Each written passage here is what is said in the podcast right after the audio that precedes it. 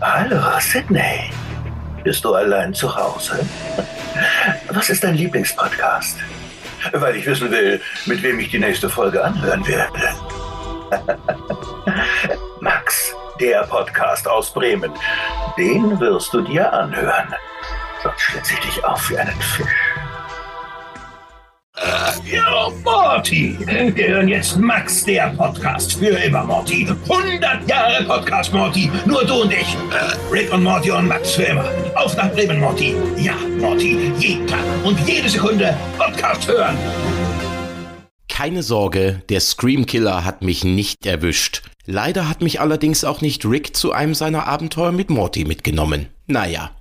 Trotz allem herzlich willkommen zu Max, der Podcast und einer weiteren Synchro-Special-Folge.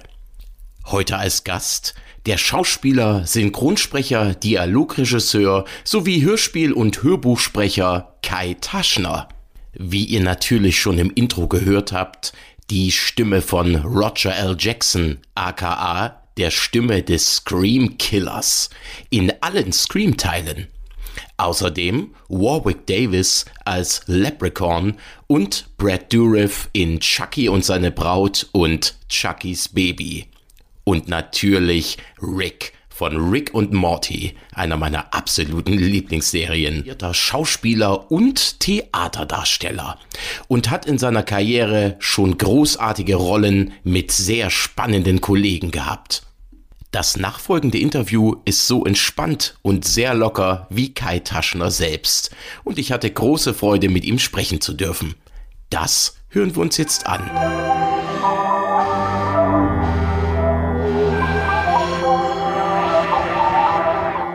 Hallo Max. Hallo, hi. Erstmal ganz, ganz grundsätzlich und ganz am Anfang herzlich willkommen bei mir im Format Max der Podcast und vielen Dank, dass du dir die Zeit nimmst. Hallo Max, sehr gerne. Ich würde sagen, wir starten mal mit meinem kleinen Fragenkatalog. Okay. Ähm, du hast mir ein paar schöne Informationen tatsächlich geschickt, weil Wikipedia ja nicht unbedingt auf dem neuesten Stand oder auf dem korrekten Stand ist, wie du mir sagtest. Genau. Ja. Es ist leider sehr schwer, dort was zu ändern. Ja, das, das habe ich auch schon, habe ich auch schon gemerkt. Mir ist auch mal was aufgefallen, Fehler. Ich wollte da was ändern. Stand immer, sie haben keine Zugriffsrechte und das muss durch tausend Instanzen. Ja, naja, nicht sehr schön. Nee. Jetzt mal für alle, die vielleicht deine Stimme kennen, aber die vielleicht jetzt äh, dein Name nicht sagt oder die nicht wissen, wie bei dir alles begonnen hat. Ich hatte gelesen, du hast keine reguläre Schauspielschule besucht, Ja. sondern durch deine Mutter sehr frühzeitig Kontakt mit der Filmwelt bekommen. Wie kam es denn dazu? Also meine Mutter war äh, Cutterin, also Filmschnitt, und die hat mich tatsächlich mal in ein Studio mitgenommen, da war ich so 13 Jahre alt ungefähr, wo sie eine israelische Serie gehabt haben und da, sollte, da wurde ein Junge gesucht. Und der war ungefähr in meinem Alter und die hatten Schwierigkeiten, einen zu finden. Und sie sagte, Mensch, komm doch mal mit, vielleicht hast du mal Lust, es zu probieren, könnte ja lustig sein. Ja, Und ich ging dann dorthin und bekam die Rolle zwar nicht, die bekam dann glaube ich sogar, ich weiß nicht, Eva Mattes, die damals die ganzen hm. Jungen gesprochen hat, die ganzen männlichen Kinder auch, wäre mir, glaube ich, auch zu groß gewesen. Aber ich habe dann dort eine, eine Agentin für Kinder kennengelernt, die also Kinder so an, an Film und Fernsehen vermittelt hat. Und damit fing das so langsam an. Es gab so ein paar ganz kleine Synchronaufträge dann in dem Alter. Und über diese Agentin bin ich dann mit 14, 15 so an die ersten Filmrollen gekommen. Weißt du noch, was das für Filmrollen waren und wie das abgelaufen ist damals? Das war mit Ja, Sicherheit anders als heutzutage. Wahrscheinlich, ja. Also wie, wie es heute ist, kenne ich eigentlich auch nur noch vom Hören sagen, weil das Ganze dann Ja. irgendwann aufgehört hat und ich eigentlich völlig andere Sachen gemacht habe eine Zeit lang. Aber ich war im Kommissar zum Beispiel dabei. Mhm. Der Kommissar, diese alte äh, Krimiserie, Derek Vorläufer. Mit Erik Äh, Ode da war das. Ich, Erik Ode, genau. Ja, da habe ich mitgespielt. Dann habe ich in einem sehr schönen, was war denn das, ein Vier- oder ein Sechsteiler, die Provinzbande. Das war eine Literaturverfilmung mit tollen Leuten. Gustav Knut war dabei, Ruth Maria Kubitschek, Theo Lingen. Also diese ganzen Leute, da habe ich mitgespielt. Das waren so die Sachen dann später in einem Tatort. Dann große Sache war Stunde Null von Edgar Reitz. Da habe ich die jugendliche Hauptrolle gespielt. Das könnte man heute im Nachhinein so als einen Heimatvorläufer vielleicht betrachten, wenn man will. Ich habe in einer Verfilmung von den Buddenbrooks mitgespielt, als Hanno Buddenbrook, der letzte Spross dieser Familie. Es gab eine Bernhard von Brentano-Verfilmung von Geißendörfer, die hieß Theodor Schindler. Also relativ viel eigentlich. Ich hatte später eine Kinohauptrolle noch in einem Film, der heute, glaube ich, verschollen ist. Der hieß Kraftprobe, war von, von Heidi Genet. Das ging so bis 25 irgendwie, hatte ich eigentlich hauptsächlich mit Tränen zu tun. Ja. Ja, und das hörte dann mehr oder weniger auf. Ich habe in der Zeit auch mich gar nicht so sehr um Schauspielerei bemüht. Ich wollte eigentlich Musiker werden, habe eine Ausbildung auf der Jazzschule in München gemacht und habe dann mit eigentlich erst Ende 20 angefangen, Theater zu spielen. Hm. Und habe also dann da quasi, wenn man so will, die Schauspielausbildung in, in Anführungszeichen nachgeholt. Zu Theater komme ich gleich noch, aber jetzt würde mich natürlich mal interessieren, Jazz und, und Musik und so. Wie bist du, wie bist du dazu gekommen oder beziehungsweise hast du heute immer noch einen Bezug zum Jazz oder überhaupt zur Musik? Absolut, ja, ja, ganz wichtig, mhm. immer gewesen. Also mhm. ich wollte Musiker werden, habe mir von meiner ersten größeren Filmgage tatsächlich einen bezahlbaren Synthesizer gekauft. Und da immer so dran rumgestümpert, kann man sagen. Und bin aber dann irgendwann auf Saxophon gestoßen. Und oh, sehr schön. Dann, ja, war früher nie so ein großer Fan davon, aber es hängt auch immer beim Saxophon sehr davon ab, welches Saxophon das ist. Also ob es jetzt Alt oder Tenor ist, was von der Mentalität her, glaube ich, einen ganz großen Unterschied macht. Und wer das spielt natürlich. Dann bin ich ja. damals über eine, weiß es sogar noch genau, über äh, eine Platte David Bowie Live Mm, sehr Live the Tower of Philadelphia 1974 und da hat David Sunborn Saxophon gespielt. Und als ja. ich den gehört habe, dachte ich mir, wow, so kann Saxophon auch klingen. Und dann wollte ich Saxophon lernen und habe mir ein gebrauchtes Saxophon gekauft, habe dann auch wirklich Unterricht genommen. Privatlehrer wurde auch wirklich dann mit, mit Noten und der ganzen Theorie konfrontiert, mit der ich bis dato nie was zu tun hatte und mhm. äh, habe dann da sehr fleißig geübt. Und nach ein paar Jahren bin ich dann auf die Jazzschule gegangen. Ist übrigens auch mein absolutes Lieblingsinstrument, das Saxophon. Für mich ah, ist das okay. immer so ein äh, Instrument der 80er. Ich weiß auch nicht, das ist so ein, so ein, so ein typisches, ich, ich bin ein Riesenfan von 80er Jahre Musik und äh, habe auch eine riesen äh, Vinylsammlung. Ja. Und ich freue mich dann immer Spender Ballet, wenn da irgendwie ein Saxophon ist oder ja, es gibt ja noch einen schönen Film äh, The Lost Boys da ist ja. ja. im Hintergrund, da ist ja am Strand auch diese, diese großartige Saxophonszene, wo dann live gespielt wird. Für mich ein, ein unglaublich tolles Instrument. Ich kann es ja. leider nicht spielen, aber ich würde es gern. nee, es gab damals, gab's Roxy Music, gab es natürlich auch noch irgendwie. Ne? Mhm. Ne? Gut, mhm, früher, 70ern. Mhm. Und sowas. Und ich habe dann äh, auch bald angefangen, in Bands zu spielen. Man kann man schauen. Also es gibt ein, ein, eine Band, in, in der ich war ganz am Anfang und wir waren schon Ende der 70er relativ professionell. Die hieß Luna Set. Und da gibt es mhm. auch sicherlich das eine oder andere YouTube-Video, das Netz vergisst ja nichts. Und Kommt in die Show Notes. Ja, wir waren ein Trio, also es war ein Elektroniker, eine Sängerin und ein Saxophonist. Und wir mhm. haben alles selber gemacht, haben es auch damals schon selbst produziert und hatten eigentlich von daher keinen Produktionsdruck. Wir konnten wirklich künstlerisch uns austoben und machen, was wir wollten. Das ist auf jeden Fall gut. Das ist ja heutzutage, ich weiß nicht, ob das heute noch so in Anführungsstrichen einfach ist, auch mit diesen Spotify-Klicks und mit den. Ja, bestimmt, ja. Ja, je, je nachdem, also leben, leben konnte ich nie von Musik. Ich habe das eine Zeit lang angestrebt, aber leben konnte ich nicht davon. Und als ich dann irgendwann Ende 20 an einem Punkt war, wo ich gemerkt habe, das geht nicht weiter, das, was ich machen will, will keiner hören. Und das, was die Leute wollen, will ich nicht machen da ergab sich dann zufällig die Gelegenheit, Theater zu spielen. Und äh, nachdem ich jetzt irgendwie nie stillgestanden bin, dachte ich mir, okay, dann geht's halt jetzt da weiter. Hm, und äh, dann hm. habe ich jahrelang eigentlich Privattheater gemacht mit allem, was dazugehört. Das ist auch die perfekte Überleitung zu meiner Theaterfrage. Ich habe ja auch gelesen, du bist ja auch Gründungsmitglied eines Theaters gewesen. Genau. Und an einem anderen Theater bist du bis heute Mitglied. Was war denn deine erste Rolle, die du gespielt hast? Oder beziehungsweise vielleicht eine, die dir im Kopf geblieben ist, wo du sagst, das war bisher meine liebste Rolle, die ich gespielt habe, wenn man das sagen kann? Also die erste weiß ich auf jeden Fall, das war ein selber geschriebenes Stück von dieser freien Theatertruppe, die dann später das äh, Theater Scaramouche in München gegründet hat. Das war ein, ein fiktives Stück über eine Nachkriegsgesellschaft und äh, meine Rolle hieß ganz unspektakulär Albert. Und das waren okay. einfach Leute übrig geblieben von einem, von einem großen Krieg, kein Atomkrieg, aber ein Krieg und die versucht haben, irgendwie durchzukommen. Und es war so ein Häufchen von sehr kuriosen Figuren. Das Stück hieß Poppenbölling Und ich mochte das sehr gern. Also habe viel, viel Freude dran gehabt. Und wir haben damals viele, viele Sachen ausprobieren können. Habe dann auch später bei diesem Theater dann irgendwann wieder angefangen, Freude an der Musik, die mir durch die Industrie und die Gegebenheiten einfach ziemlich vergällt waren, wieder gefunden und habe mit äh, angefangen, so kleine Theatermusiken irgendwie beizusteuern. Hatte ich auch gelesen, genau. Das ist ja nichts, ich sage jetzt mal so wirklich Bleibendes im Sinne von, man kann es sich immer wieder anhören, wenn man es auf DVD hat oder so. Theaterstücke, das ist ja, ist ja vergänglich, so ein Theaterstück. Ja, aber, ähm, aber, aber Hittauglichkeit ist einfach kein Thema und das ist natürlich toll. Ja. Ja, da kann man richtig. natürlich äh, nach, auf, auf Atmosphäre gehen, man kann auf Bilder gehen. Ungerade Takte sind kein Problem und ja. äh, solche Sachen. Verstehe ich gut. Ich habe Theaterwissenschaft studiert, Theater, ah, Literatur und Filmwissenschaft. Da ist, ist doch einiges hängen geblieben. Ja. Findest du das Theater heutzutage abstrakter und schwer zugänglicher als früher? Nö. Nee, gar nicht. Nee, also ich äh, finde es eher sogar, also es ist, mei, ich, wenn ich es mir heute so anschaue, ich merke, es wiederholt sich eigentlich sehr stark. Also es gibt relativ wenige mhm. Sachen, die ich innovativ finde. Kann aber nicht sagen, warum das so ist. Dann danach auch irgendwie, also keine Musik gemacht, aber ganz viel Musik- und Toneinrichtungen gemacht. Ja. Ich hatte ja zwischendurch eine, eine, eine ganz kurze Phase, wo ich die Idee hatte, Geräuschemacher zu werden.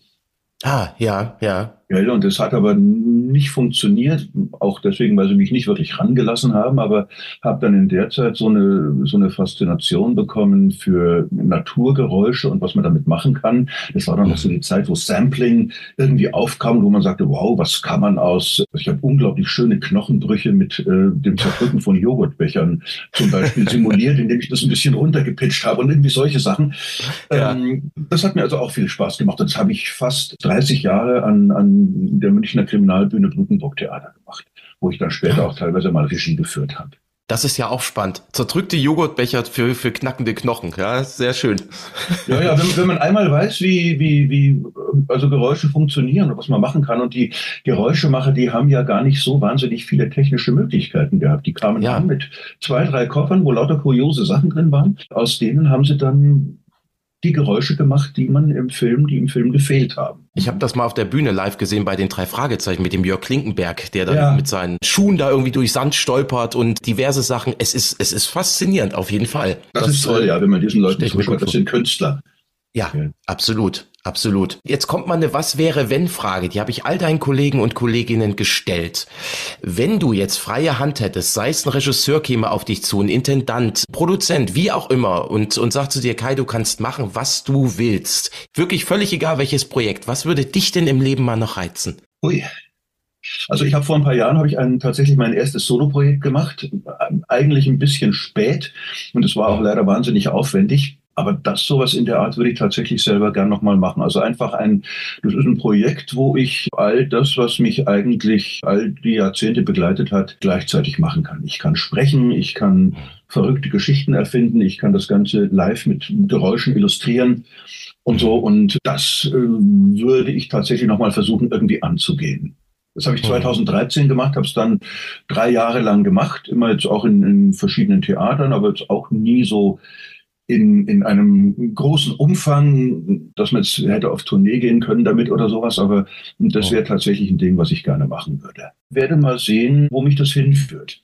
Na, ich ja. habe das damals, gut, das war damals 2013, das war ein, ein Programm über, über Verschwörungstheorien, Verfolgungswahn und so Sachen. Und das ist natürlich alles mit diesen ganzen Dingen, die in der Corona-Zeit passiert sind, so ein bisschen schwierig geworden. Und wenn ich das heute ja. so machen würde, wie ich das damals gemacht habe, fürchte ich, ich würde in die falsche Ecke gestellt werden.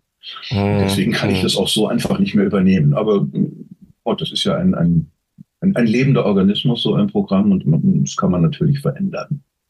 Absolut. Und dann vor allem auch multimedial stelle ich mir auch interessant vor. Also wirklich all das, was du in den Jahren davor gemacht hast, mal so vereint an einem Abend. Ja. ja. Ich bin gespannt. Ja, muss man sehen, also, es war, es war, es war unglaublich techniklastig damals und ja. äh, es ist ungeheuer viel Zeug irgendwie, was man, was man dann irgendwie aufbauen muss und es ist immer die Angst, dass an irgendeiner neuralgischen Stelle irgendwas nicht funktioniert und dann drei andere Dinge auch gleich nicht mehr gehen und ich müsste es wahrscheinlich ein bisschen eindampfen weil ich, okay. weil ich auch gar, gar, kein Auto mehr habe, mit dem ich das alles transportieren könnte. Ja, ja. Aber das auf die Bahn würde ich mich auch nicht verlassen. Nicht unbedingt. ja. Du sagtest gerade was ganz Interessantes, dann würde ich vielleicht in die falsche Ecke gestellt werden. Es ist ja so oft, ich habe ja mit vielen deiner Kollegen gesprochen, und es kam ja auch immer so dieses Thema im Synchro und auch im Schauspiel auf diese Diversity-Regeln oder Gendern oder solche ja. Geschichten. Die, die Meinungen deiner Kollegen sind eigentlich, die überschneiden sich alle extrem. Jetzt frage ich dich trotzdem mal, wie siehst du denn die aktuelle Entwicklung in der, in, in dieser Hinsicht? Vielleicht auch beim Synchron, dass jetzt zum Beispiel ein Schwarze von einem Schwarzen gesprochen werden muss, etc. Ah, ja, also ich denke mir, äh, das wird sich einspielen. Hm. Also äh, es gibt im Augenblick, also das Problem, glaube ich, bei der ganzen Diskussion ist, dass die Leute so tun, als hätte jetzt jemand irgendwas gesagt und das wäre jetzt die Regel. Und ja. eigentlich gibt es noch keine Regel. Also hm. ich kann nur sagen, privat kann von mir jeder so genannt werden, wie er gerne möchte. Das entscheide nicht ich, das entscheidet er. Mhm. Und, und wenn der jetzt sagt, ich definiere mich jetzt als Frau und heiße so und so, dann werde ich kein Problem haben, ihn damit anzusprechen. Ja. Ansonsten, ja Gott, also ich habe so viele, so viele Begriffe in meinem Leben jetzt irgendwie durchgemacht, um Political Correctness bemüht, was jetzt irgendwie schwarz oder dunkelhäutige Menschen angeht. Ich kann mich noch erinnern, irgendwie in den, in den 70er Jahren war farbige der korrekte Ausdruck, war dann völlig äh, überrascht, dass man das irgendwie auch dann irgendwann nicht mehr als, als äh, korrekt empfunden hat. Mein damaliger mhm. Saxophonlehrer, der ganz viel mit äh, schwarzen Musikern gespielt hat, hat mir immer Leute empfohlen, wo ich unbedingt hingehen muss und hat gesagt, der ist gut, das ist ein bunter, da musst du hingehen. ja. Also er hat das so gemacht. Ja. Also, also letztendlich ist einfach auch, finde ich, die Einstellung, die man hat, finde ich jetzt wichtiger, als wie man das benennt. Und einige ja. Dinge sind natürlich heute ganz klar ein No-Go. Äh, ja. Das, das, ist klar. Ist auch gut, dass da eine, eine, eine Sensibilisierung stattfindet. Gendern, sagen wir mal, mit diesem ganzen Sternchen innen und sowas ist tatsächlich künstlerisch unpraktisch. Ja. Äh, weil es das Versmaß durcheinander bringt. Also wenn man, wenn man jetzt äh, Texte hat, die sich reimen sollen, ist es eine Katastrophe. Mhm ne, mhm. zum Beispiel. Ansonsten ist es einfach äh, unglaublich umständlich und ja, keine Ahnung, wo das hinführt. Aber letztendlich muss ich auch sagen, es ist auch eine Minderheit, die versucht dann jeder Mehrheit ihren Willen aufzuzwingen. Also ja, das, das, sehe ich genauso. Ich weiß es nicht. Ne? Ja. Also keine Ahnung. Rücksichtnahme, ja. ja, Leute ernst nehmen auch, auf jeden Fall. Aber ich will überzeugt werden. Ich will, will nicht, dass mir irgendjemand ja. irgendwas diktiert. Ne? Ja, ja, das kann ich genauso unterschreiben. Und das deckt sich auch mal wieder mit den Meinungen deiner Kollegen. Bei ganz vielen auch so gewesen. Aber ja, ja. ich stimme, ich stimme zu. Jetzt komme ich noch mal zu Musik. Also da du ja auch Musiker bist und auch Instrument gespielt hast, mein Podcast dreht sich ja auch um Film, Musik, Serie und er lebt ja auch von Tipps von meinen ja. Gästen. Welches Album sollte man denn deiner Meinung nach im Leben mal gehört haben?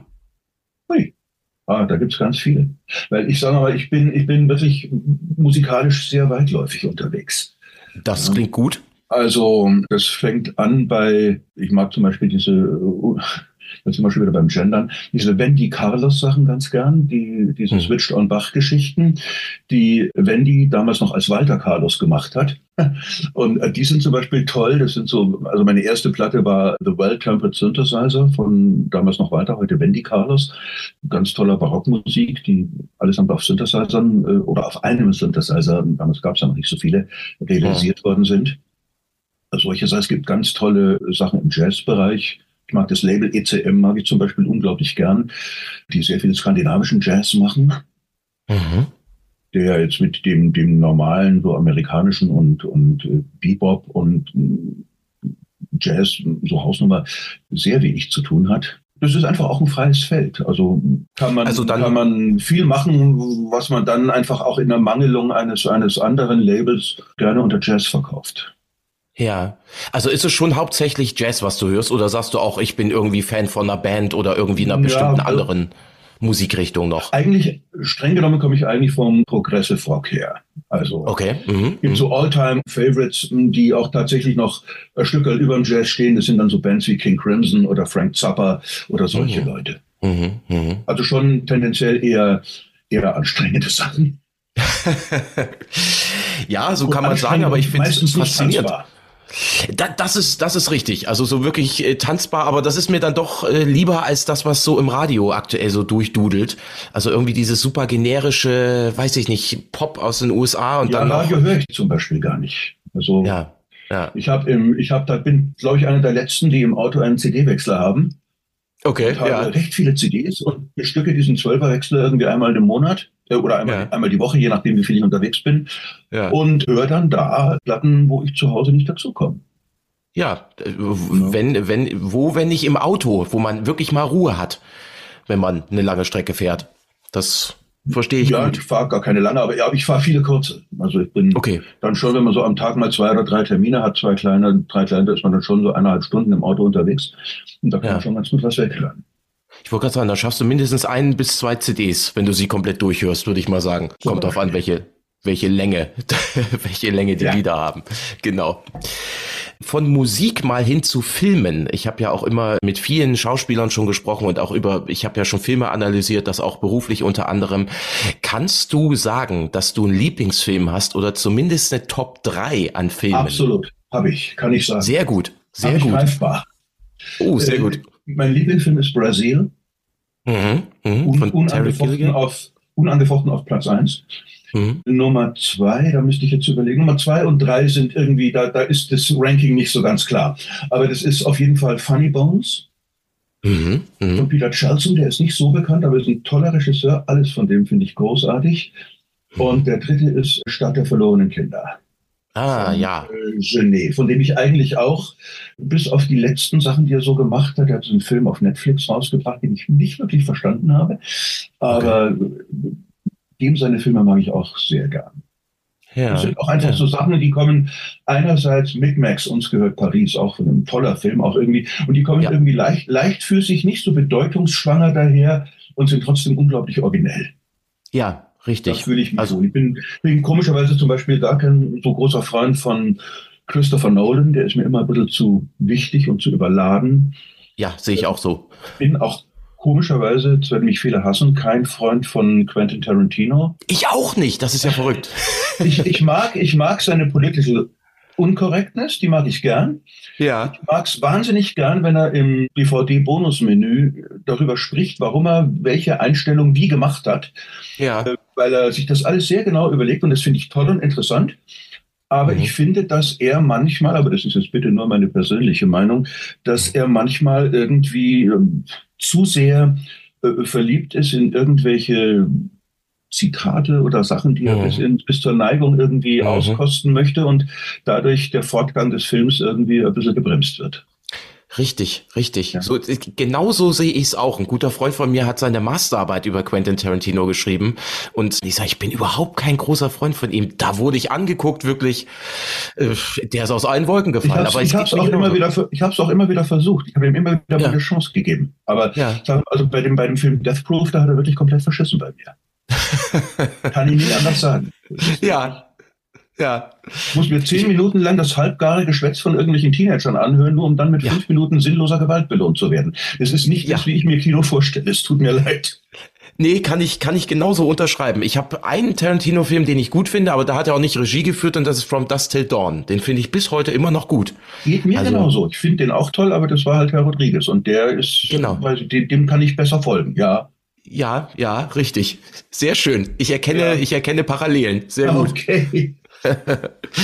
ich muss mal jetzt in eine ganz andere Richtung gehen. Und zwar, du synchronisierst ja auch Rick von Rick und Morty.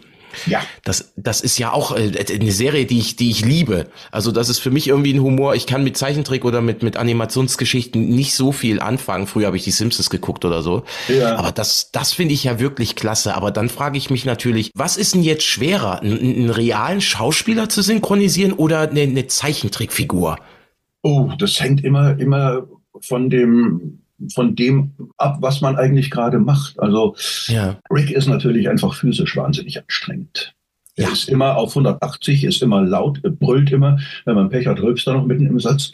Also das ist, äh, Rick ist physisch einfach sehr, sehr anstrengend, geht auch sehr auf die Stimme. Aber sagen wir mal, es ist eine stille Szene mit einem, mit einem Realschauspieler, wo es wirklich auf kleinste Nuancen irgendwie im Gefühl irgendwie ankommt, das irgendwie wirklich so zu erwischen und das an dem Punkt, wo man es irgendwie rausgeben muss, alles auf den Punkt zu bringen. Das ist äh, hm. eine völlig andere Art von Schwierigkeit und äh, mindestens genauso schwer. Also die, die schwierigste Sache für einen Schauspieler ist ja oft, wenn der Regisseur sagt, mach gar nichts.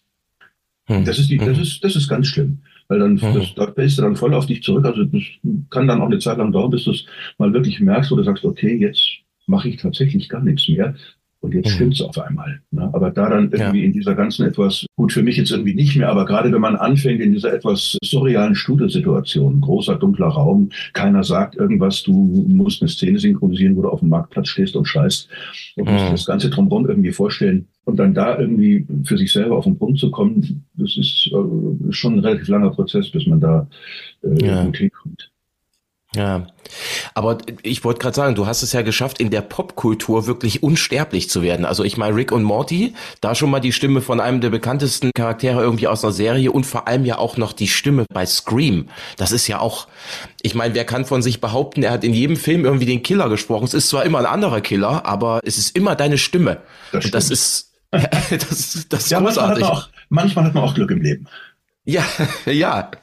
Ich meine, es war schon, als wir das erste Mal telefoniert hatten hier zum, zum Kennenlernen, war es für mich ja schon deine Stimme übers Telefon zu hören. Es war der ultimative Gänsehautmoment. Ich meine, ich als riesen äh, Horrorfilm-Fan und Scream-Fan, okay. Halleluja. Da haben sich sämtliche Nackenhaare aufgerichtet.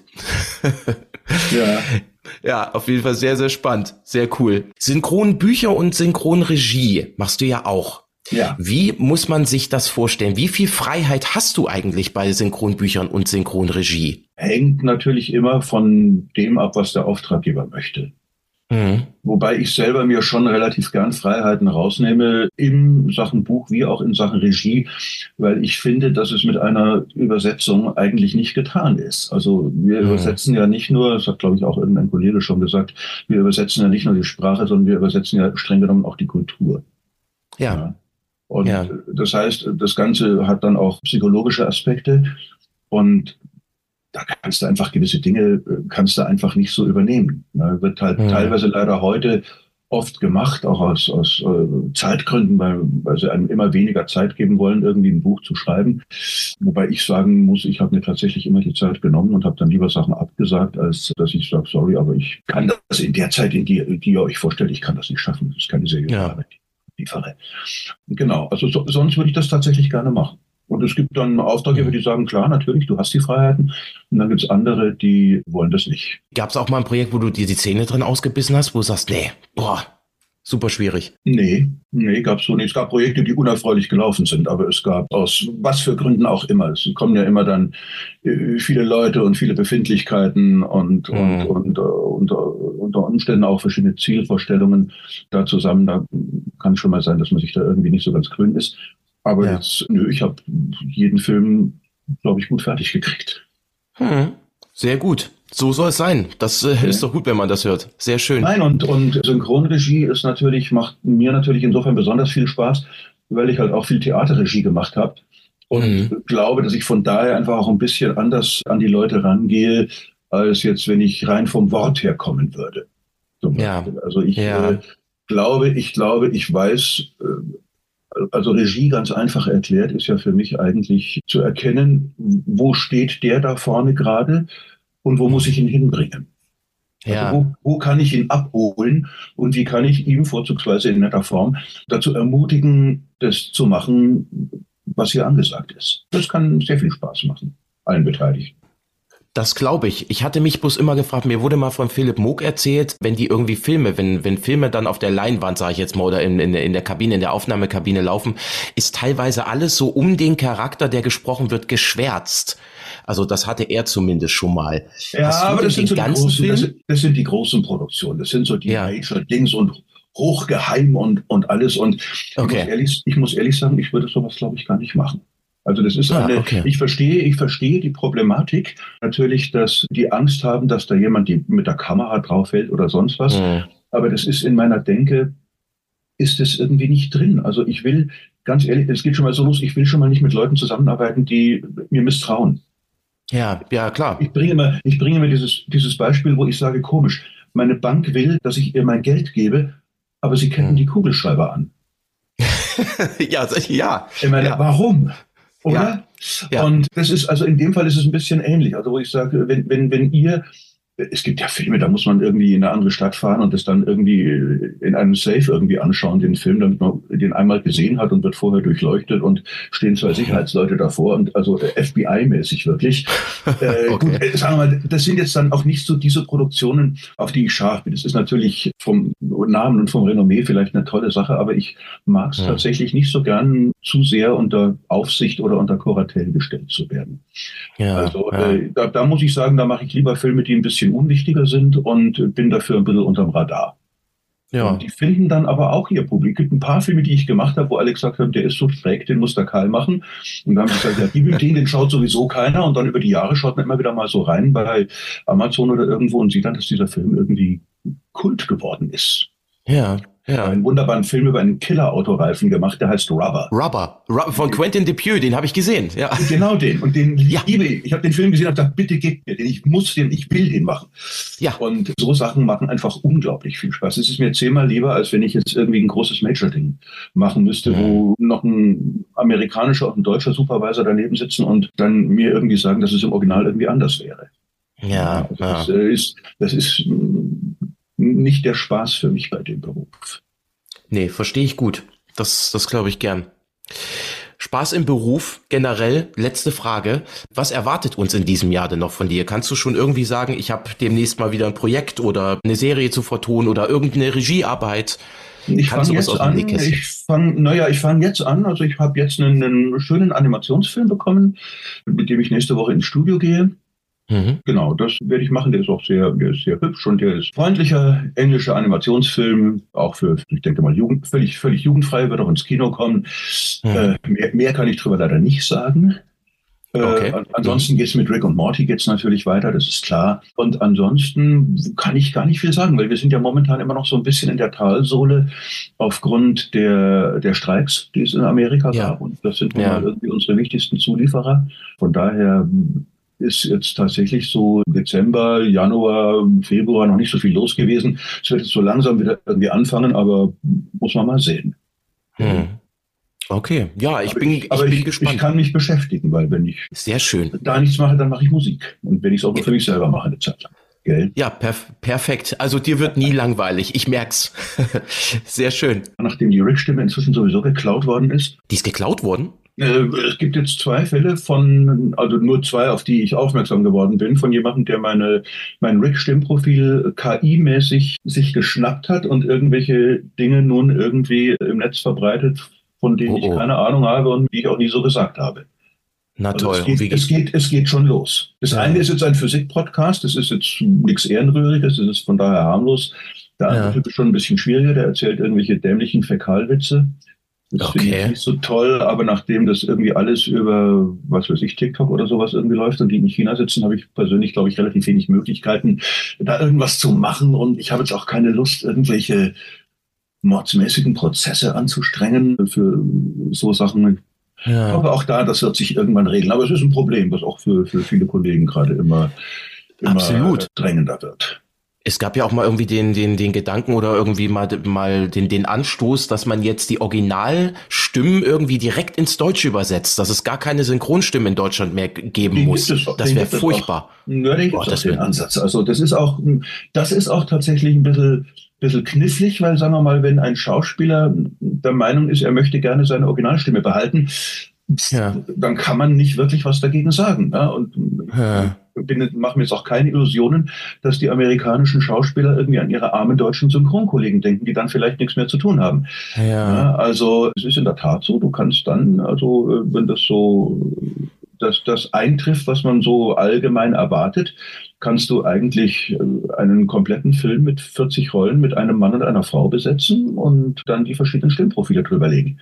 Na, dann wird das Bild nachher noch ein bisschen nachanimiert, das heißt, das schaut dann womöglich auch noch ein bisschen besser aus. Das ist ein Problem, was alle haben. Ich habe viele Musikerfreunde, ja. die auch sagen, die auch durch die sich auch von KI gefährdet sehen. Also die auch irgendwie sagen, ja, die Kompositionen sind noch nicht toll, aber die werden immer besser. Programme, die dir in Windeseile irgendwie eine relativ gute Übersetzung auch schon ausspucken, die deutlich besser ist als das, was äh, Google Translate irgendwie hergibt.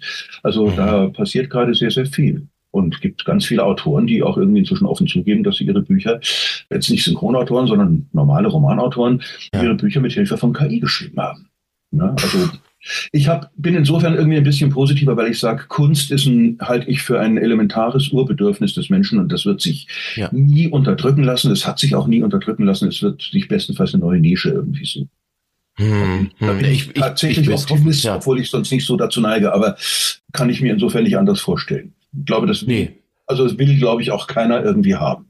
Nee, nee, auf gar keinen Fall. Das finde ich auch eine sehr gruselige Entwicklung und dann bin ich jetzt einfach auch optimistisch. Lass ich mich jetzt mal anstecken von dir, weil das ist sonst auch nicht so, dass ich bei einem optimistisch bin, aber ja, das ja, man muss sich ja nur, man muss sich ja nur die Frage stellen, also was im, im Synchron ja ständig passiert. Man muss ja dann dauernd irgendwie abwägen. Nehme ich diesen Take oder will ich ihn nochmal haben?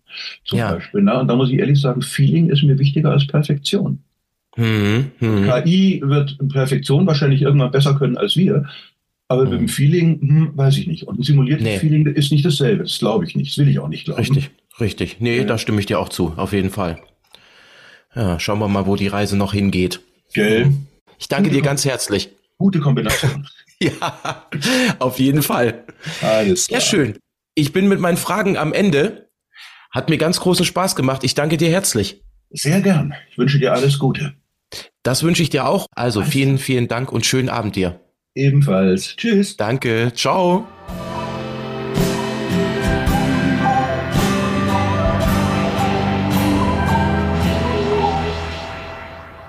Das war es leider auch schon wieder. Aber selbstverständlich, so habe ich es bisher in jeder Folge gesagt, wird es weitergehen.